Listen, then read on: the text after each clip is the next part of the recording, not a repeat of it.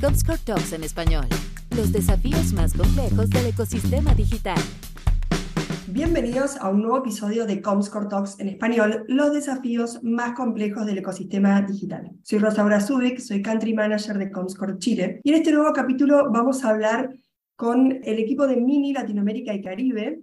Tenemos tres mujeres increíbles entre ellas está Jimena Muñoz Aguirre, que es la Head of Marketing, Pamela Mendoza, que es la responsable de marketing, y Daniela Flores, que es la Digital Strategist de la agencia FCB México. Bueno, chicas, bienvenidas, ¿cómo están? Todo muy bien, gracias, Rose. Felices de estar aquí acompañándolos. Buenísimo. Gracias, Rose.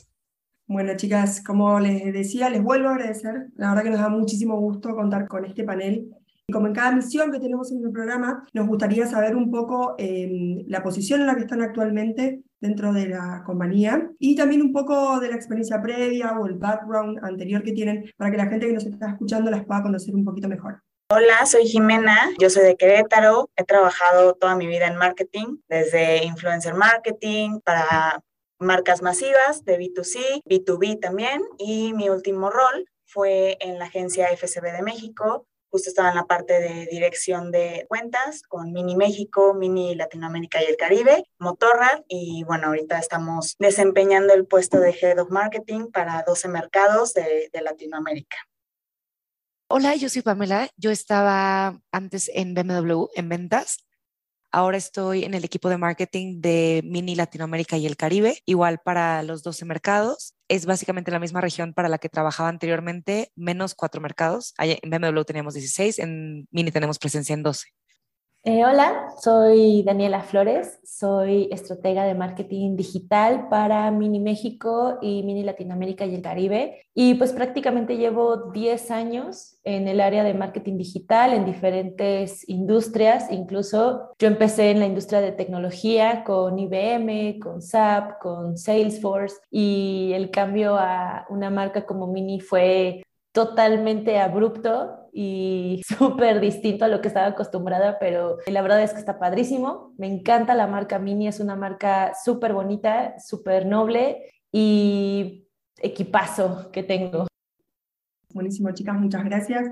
La verdad que Mini sí es, es una marca que, que está marcada a fuego en varias generaciones especialmente para aquellos que nos gusta la velocidad, lo que nos gusta los autos deportivos. Así que después vamos a, adelantarnos un poco de eso y aprovecho ahora para entrar en la materia.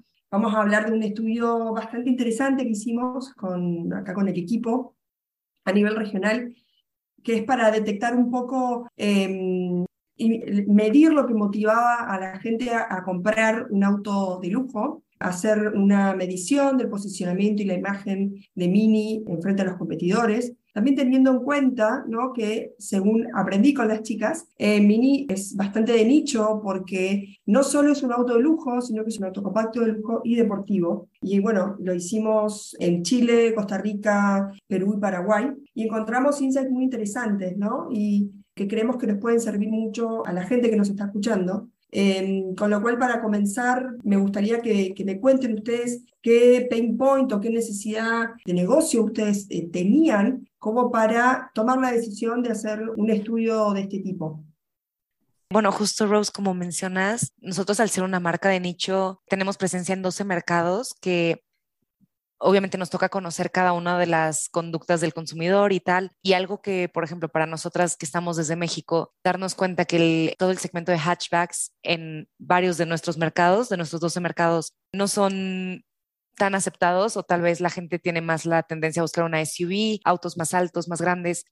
Tenemos un gran reto nosotros de poder entrar a esos mercados y poder competir cuando hay cosas que puedes verlo como un vaso medio lleno, medio vacío, y es que BMW ya no vende Serie 1, Audi ya no vende A1, todos los autos compactos están saliendo del mercado, que podría verse como una señal mala, pero bueno, decidimos nosotros verlo como una oportunidad que más bien nos están dejando el mercado a nosotros solos, y más allá de que más la gran parte de nuestro product line son hatchbacks, somos el hatchback más icónico de la industria, ¿no? O sea, desde todo el heritage, el diseño, un coche que realmente nació para eso, para ofrecer movilidad eficiente en un auto compactito, pero que te lleva de A a B sin problema. Entonces, para nosotros era una necesidad súper fuerte poder conocer a nuestra audiencia, dónde está ese nicho y cómo nos tenemos que comunicar con ellos, qué les interesa, qué va a hacer que la decisión de compra sea influenciada. Y bueno, por ahí Jimé y Dani les van a contar un poquito más.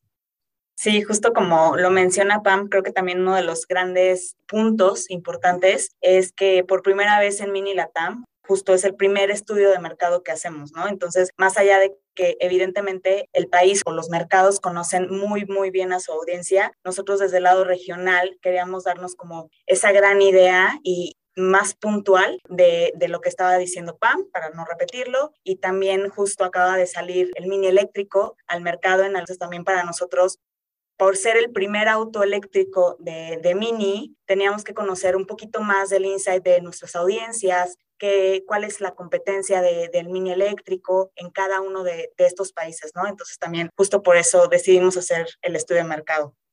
Y justo como mencionan, acompañado al estudio de mercado y un poquito de contexto, no sé si todos recuerdan a, a Mini hace años, pero Mini ha estado evolucionando de maneras bien bonitas a través de, de, la historia y justo estos últimos años no fueron la excepción. Lanzamos, la, eh, bueno, se hizo el relanzamiento de marca Big Love, que es nuestro claim de marca ahora, pero justo queríamos entender en dónde estábamos, ¿no? O sea, ya teníamos la parte que les acaba de contar de los mercados, la parte que les acaba de contar Jime, entonces ahora nosotros como región, ¿en dónde estamos parados? ¿Dónde estamos en, la recordación de marca, en la consideración de compra y demás? Entonces, a la par de que se hace este relanzamiento de marca, hicimos un brand lift, donde pues ahí nos dimos cuenta de que teníamos algunas áreas de oportunidad que acompañadas justo de este primer estudio de mercado, pues nos dio muchísima información súper enriquecedora que hace que nuestra estrategia hacia el usuario sea muchísimo más personalizada. No me voy a adelantar,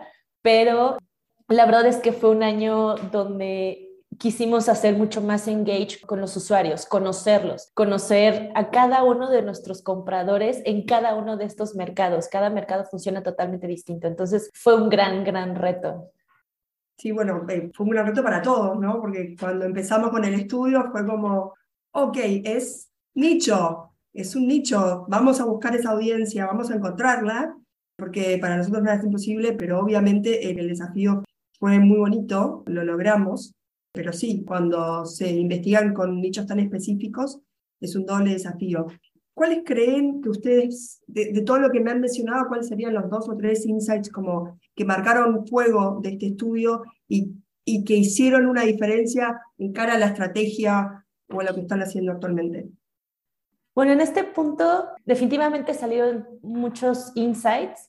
Creo que una de las claves estratégicas es abarcar poco, ¿no? Bien dicen que el que mucho abarca poco aprieta, entonces teníamos que enfocarnos en aquellos que hiciera la diferencia contra la competencia. Encontramos que definitivamente los puntos de seguridad del auto es una gran área de oportunidad para la marca en el sentido de que ya los tenemos, de hecho, estamos muy bien parados en este punto. Los puntos de seguridad del Mini son de los mejores de la industria. Sin embargo, hacia la audiencia no teníamos tan bien posicionado esto, ¿no? Entonces, justo a partir de este punto entendimos que el usuario si bien se fija en el precio, en la comodidad y demás, entender que está seguro en este auto en caso de algo no tan agradable para el conductor y los pasajeros, es súper importante, ¿no? Sin embargo, no todas las marcas hablamos de eso y necesitamos hablar de eso. Necesitamos que el cliente se sienta confiado de que va en un coche que lo va a proteger de pe a pa. Eso fue un gran, gran insight que tuvimos. Y por ahí también en el tema de sustentabilidad, y como dice Dani también, para nosotros nos enfocamos en aquellas fortalezas que ya tenemos, pero en cómo lo vamos a comunicar, de qué manera no estamos llegando a, digamos, educar a nuestra audiencia sobre diferentes temas, por ejemplo, en temas de sustentabilidad. Para nosotros es una filosofía de marca. No solamente es que estamos ofreciendo ahora productos 100% eléctricos, recién la semana pasada anunciamos nuestro nuevo crossover completamente eléctrico, entonces es esta parte de, sí, como producto busco ser sustentable, pero también nuestros business partners, también toda la manera en la que desarrollamos los productos se busca eh, ser eficiente con el uso del agua, de electricidad. Entonces, toda esta parte, ¿cómo la podemos transmitir en un sentido también de, que somos responsables y que nos importa lo mismo que a la audiencia le importa? de una manera que también sea digerible y que sea relevante para ellos, ¿no? No solamente estar bombardeando de datos. Y otra cosa súper importante que nos llevamos y que ha sido un insight súper valioso para nosotros que, que con este estudio lo pudimos entender en qué punto estamos parados y es sobre el go-kart feeling. Para nosotros era nuestra bandera de marca. Es yo te ofrezco el go-kart feeling que ninguna otra marca te ofrece. Y cuando de pronto vimos los resultados, vimos que o no lo están asociando a nuestra marca o no es realmente relevante para la gente. Entonces fue también para nosotros sentarnos con entre nosotras y también con las agencias, con la agencia creativa, cómo vamos a comunicar esta emoción que realmente solo conoces por medio de manejar un coche y que cualquiera que haya manejado un mini sí lo sabe, que es ese go-kart feeling muy específico, pero como también en mi comunicación te muestro eso, ya no es, ya la gente no quiere escuchar nada más puro producto, sino que te va a dar ese producto en un sentido mucho más emocional, que siendo obviamente una marca de lujo, pues es una compra muy emocional que realmente no tiene que ser racional en ese sentido. Entonces, replantear nuestra estrategia de comunicación en ese sentido ha sido un gran reto. Seguimos trabajando en ello, pero nos sirvió muchísimo tener ese insight. Perfecto. Recuerdo también que hubieron, luego cuando les presentábamos el estudio, hubieron algunas, se, han sorprendido de, de, algunos resultados. ¿Hay alguna sorpresa que quieran compartir que hayan desconocido hasta que se hizo el estudio?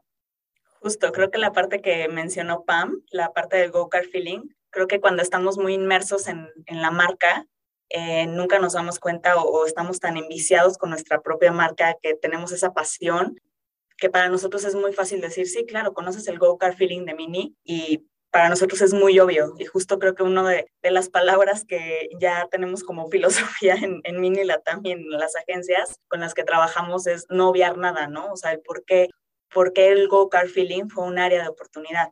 Pero también nos dimos cuenta que que, por ejemplo, la parte del eléctrico es muy bien aceptada en los mercados latinoamericanos. Entonces, compensa esa área de, oportunidad que tenemos con el Go-Car Feeling, que justo estamos trabajando mucho en ello, pero también para el eléctrico, darnos cuenta que tenemos un gran mercado que nos apoya en esa parte, que el usuario está contento en recibir a, a este mini icónico, esta esencia de la marca, pero ya en eléctrico, ¿no? Entonces, también nos dio mucho gusto saber esa parte. Perfecto, buenísimo. Y ahora no puedo obviar preguntar, ¿y por qué eligieron Comscore para hacer eh, este estudio? Pues creo que una de las principales, y, y, si no es muchas razones, nos acompañaron desde un inicio, de verdad. Vimos ese apoyo, esa pasión que también ustedes tienen por nuestra marca siempre convence a las personas, ¿no? Y esa seguridad que ustedes tienen en decir, sí lo vamos a hacer, la estructura que tienen, la metodología, que nos siguieron paso a paso, nos acompañaron en las preguntas, en darnos también ese feedback, porque también es, es padre recibir como de esta pregunta igual y la podemos enfocar un poquito más a la parte, no sé, que Dani decía, ¿no? De la parte de consideración. Esta pregunta la podemos enfocar más al eléctrico, que también tienen mucho enfoque, ¿no? Entonces, creo que fue muy lindo conocer esa parte de ustedes que, que, por primera vez trabajamos con ustedes y que nos acompañaron desde un principio. Esa fue una de las principales razones. No sé si Pam y Dani también tengan muchas más. Creo que totalmente adicional a lo que menciona Jimé, el hecho de que tengas un brazo derecho experto en la materia, porque evidentemente aquí ninguna de las tres es experta en estudios de mercado, ¿no? Entonces, justo que teníamos 800 mil dudas y que todas se resolvieron de manera productiva, concreta, puntual, la disposición de, Comscore para explicarnos el paso a paso, porque también Mini, si bien es una marca bien bonita, tampoco es una marca tan fácil de entender, ¿no? Entonces, eh, la forma en la que Comscore entendió a la marca, entendió al equipo y supo aterrizar perfectamente las ideas que traíamos nosotras, fue un gran valor agregado y los resultados, pues ahí se ven. Perfecto. Y hablando de, estos insights enriquecedores y demás, eh, después de hacer un estudio como esto, donde encontraron, donde hubieron sorpresas, donde encontraron información que quizás ya sabían, donde reforzaron otros, donde cambiaron, ¿qué sigue con eso? O sea, eh, ¿hay alguna acción que se genera, que impacta directamente en el negocio, en la estrategia, que vayan a, hacer y que nos puedan contar, obviamente? Sí, de hecho, justo eh, como lo mencionó Pam, nosotros nos juntamos con FCB, que es nuestra agencia creativa, y con Initiative, que es nuestra agencia de medios. Nos juntamos con ellos, hicimos un workshop, bajamos muchísimas ideas, atacando los tres puntos que decidimos atacar por este año y esta ocasión, que son los puntos de seguridad, Go Car Feeling y la parte del eléctrico. Y a su vez también tuvimos la oportunidad de tener un workshop con los importadores, con los cuatro importadores, los cuatro mercados, en donde ellos desarrollaron una estrategia muy puntual para atacar ciertos puntos que ellos veían también eh, de su lado, ¿no? En la parte del eléctrico y en la parte de sustentabilidad también. Perfecto. Y Jimena, Dani o, o, Pame, em, teniendo en cuenta bueno, la experiencia que ustedes tienen en la industria, la experiencia que ustedes tienen con Mimi, y a propósito de trabajar con una marca que es de nicho, ¿no? Que como dijeron ustedes es muy bonita, pero en algunos puntos también puede ser desafiante. ¿Qué, qué consejos prácticos o, qué tips ustedes le podrían dar a aquellos profesionales que están en, en la misma posición que ustedes o que están comenzando o que están empezando a trabajar con una marca de nicho, en donde tienen diversos desafíos, en donde tienen una marca que es histórica que como nosotros en alguna conversación hemos mencionado, es Mini, no es más Mini Cooper como nosotros recordamos. Entonces, ¿cuál, ¿qué consejos útiles o qué tips ustedes creen que le pueden dar a aquellos profesionales también para estar en una marca de nicho y, y, en general para una industria que avanza constantemente, en donde para mantenerse actualizado tenemos que estar con los ojos abiertos porque la innovación es constante y es día a día? Pues bueno, también en la parte de los desafíos siempre nos estamos desafiando entre nosotras muchísimo. Cada junta que tenemos es una nueva idea que ya está, creo que nos da miedo empezar a proponer porque todo el año estamos de, no, sí, lo vamos a hacer, pero es una muy padre convivencia en equipo, que creo que eso es súper importante en cualquier marca, en cualquier rubro, en cualquier desafío. El tema del trabajo en equipo, la comunicación, siempre es clave. Y la palabra se la dejo Pam nuestra nueva filosofía, y esta es una palabra que me decían a mí toda la infancia, es Mitdenken, que en alemán quiere decir mit es con y denken es pensar, o sea, es como compensar, pensar en conjunto, con con n, no compensar. Y es algo que de verdad es súper importante y que nos dábamos cuenta nosotros, por ejemplo, teniendo un director que sí está enfocado súper en el negocio, pero también de repente se mete full al concepto creativo y de repente se le ocurre una idea y es como esta parte de involucrarte tanto que hasta cuando no es tu chamba de repente se te ocurre, uff, yo le puedo aportar a esto. Y más siendo una marca de nicho, pero siendo una marca que tiene mucha, mucha identidad y mucha historia, nosotros tenemos muchísimas herramientas para ser muy disruptivos y para estar buscando y atacando por diferentes lugares cómo me acerco a esa audiencia. A ver si ya intenté de este lado, entonces probemos algo diferente, acerquémonos a, otras audiencias, a lo mejor gente más grande, más joven, hombres, mujeres, o sea, de verdad que para nosotros ha sido, y como dice Jimé, cada que alguien propone algo, nos emocionamos y tal, y de pronto ya nos aventamos 20 proyectos extra. Y siempre está esa satisfacción de decir, uff, ok, tal vez esta no funcionó y tal vez funcionó algo que jamás nos imaginamos que iba a tener tanto potencial. Entonces, sí, estar súper ser colaborativos en ese sentido, o sea, involucrarte full en todo, tratar de aportar lo más que puedas. Sobre todo, la verdad, somos un equipo bien joven, o sea, también en las agencias todos son súper jóvenes, entonces siento que todos tienen todavía esa chispa de querer aportar y de querer dar nuevas ideas y tal, y ser muy sensibles también a tu audiencia en nuestro caso, que son mercados donde no vivimos, ser súper sensibles a, a, tu mercado. No todo va a funcionar como tú lo conoces y no te puedes basar necesariamente en lo mismo que se hace a nivel global. Por ejemplo, Mini en Alemania, Mini en Inglaterra, a lo que los latinos nos gusta. Entonces sí es literal tener los ojos bien abiertos y esperar cualquier cambio, porque en cualquier momento todo lo que ya venías haciendo toca reajustarlo otra vez. De mi lado, creo que uno de los learnings que nos dejó todo este estudio y y creo que aplica a cualquier marca, a cualquier equipo de marketing, es que nunca des por sentado que porque tu cliente te conoce a ti por encimita, no tienes la necesidad de tú seguir conociendo a tu cliente, ¿no? Eh, creo que a todos nos gusta sentirnos escuchados y sobre todo ser escuchados. Entonces, escucha a tu cliente, conoce sus necesidades, qué es lo que está buscando en un producto donde en nuestro caso la industria es grandísima, tenemos muchos competidores y en los últimos años la verdad es que el contenido digital es, ni siquiera tengo la palabra para explicar lo que para mí es el contenido digital, es enorme, es infinito. Entonces, si encima no escuchamos a nuestros clientes y no les damos la información que necesitan para enganchar con nuestras marcas, entonces nos cuesta el doble de trabajo, ¿no? Eso es como lo que nosotras aprendimos ahorita, lo que creo que es mi mejor consejo. Escucha a tus clientes, entiende lo que están buscando, cuál es su decisión de compra, cuáles son sus factores para tomar una decisión y dale la información, ¿no? O sea, ya no es hace 50 años que nada más le podíamos dar información si nos hablaban por teléfono, ¿no? O sea, no, el cliente ya quiere todo a la mano y de manera inmediata, entonces hay que dárselo. Y la mejor forma de optimizar esta información y hacerla concreta es eso, escucha a tus clientes, escucha todo el tiempo sus necesidades y tienes que estar muy, muy atento de también de tu competencia. Tampoco la olviden, nunca olviden a su competencia. Bueno, buenísimo. Entonces, como takeout y algo que, que pasa es que las marcas nos desvivimos por mostrar qué somos, de qué estamos hechos, qué es nuestro producto y contárselo a nuestros clientes y justamente viste en el clavo Daniela, también esto es algo que, que, tiene una retroalimentación y en realidad nosotros tenemos que conocer a nuestros clientes para saber cuáles son obviamente las, las necesidades. A propósito y ya eh, para cerrar, nos encantaría saber y estoy segura que tienen muchos proyectos en, en la puerta para mí en los próximos 12 meses ¿Pueden hablarnos de algo, alguno de los proyectos que tengan que más les emocione en Mini que nos puedan contar? Yo voy a dar la introducción porque es, es, es, el bebé de alguien. No, creo que tenemos muchísimos proyectos que justo nos entusiasman muchísimo la parte de la parte digital. Es un gran, gran reto para todos los importadores. Justo estamos súper enfocadas y súper encaminadas a que todos los mercados entiendan esta parte, que, que, empecemos este journey digital muchísimo más fuerte, preventas en línea, ¿no? Todo este journey digital, evidentemente con data. Y les doy la palabra para que diga al bebé de Mini con un proyecto muy, muy padre.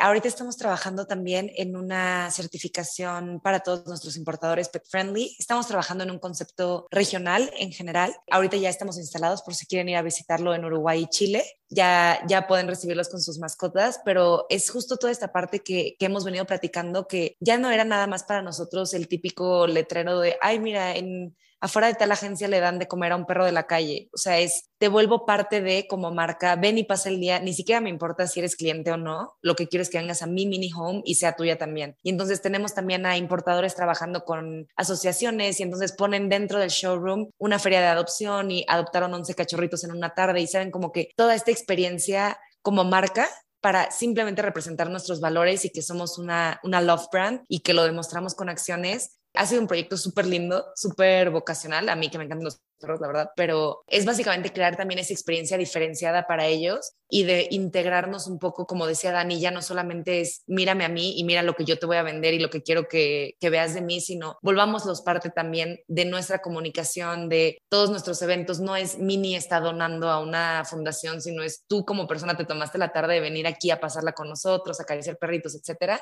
Entonces, bueno, es un concepto bastante amplio que estamos intentando abordar Llevamos un par de meses ya trabajando en ello todos, literal. Un poco nos ha quitado el sueño, pero bueno, ya, ya estamos encaminados. Ya en el Q4, de hecho, vamos a estar lanzando a nivel regional para que también puedan visitarnos en nuestros showrooms en toda la región.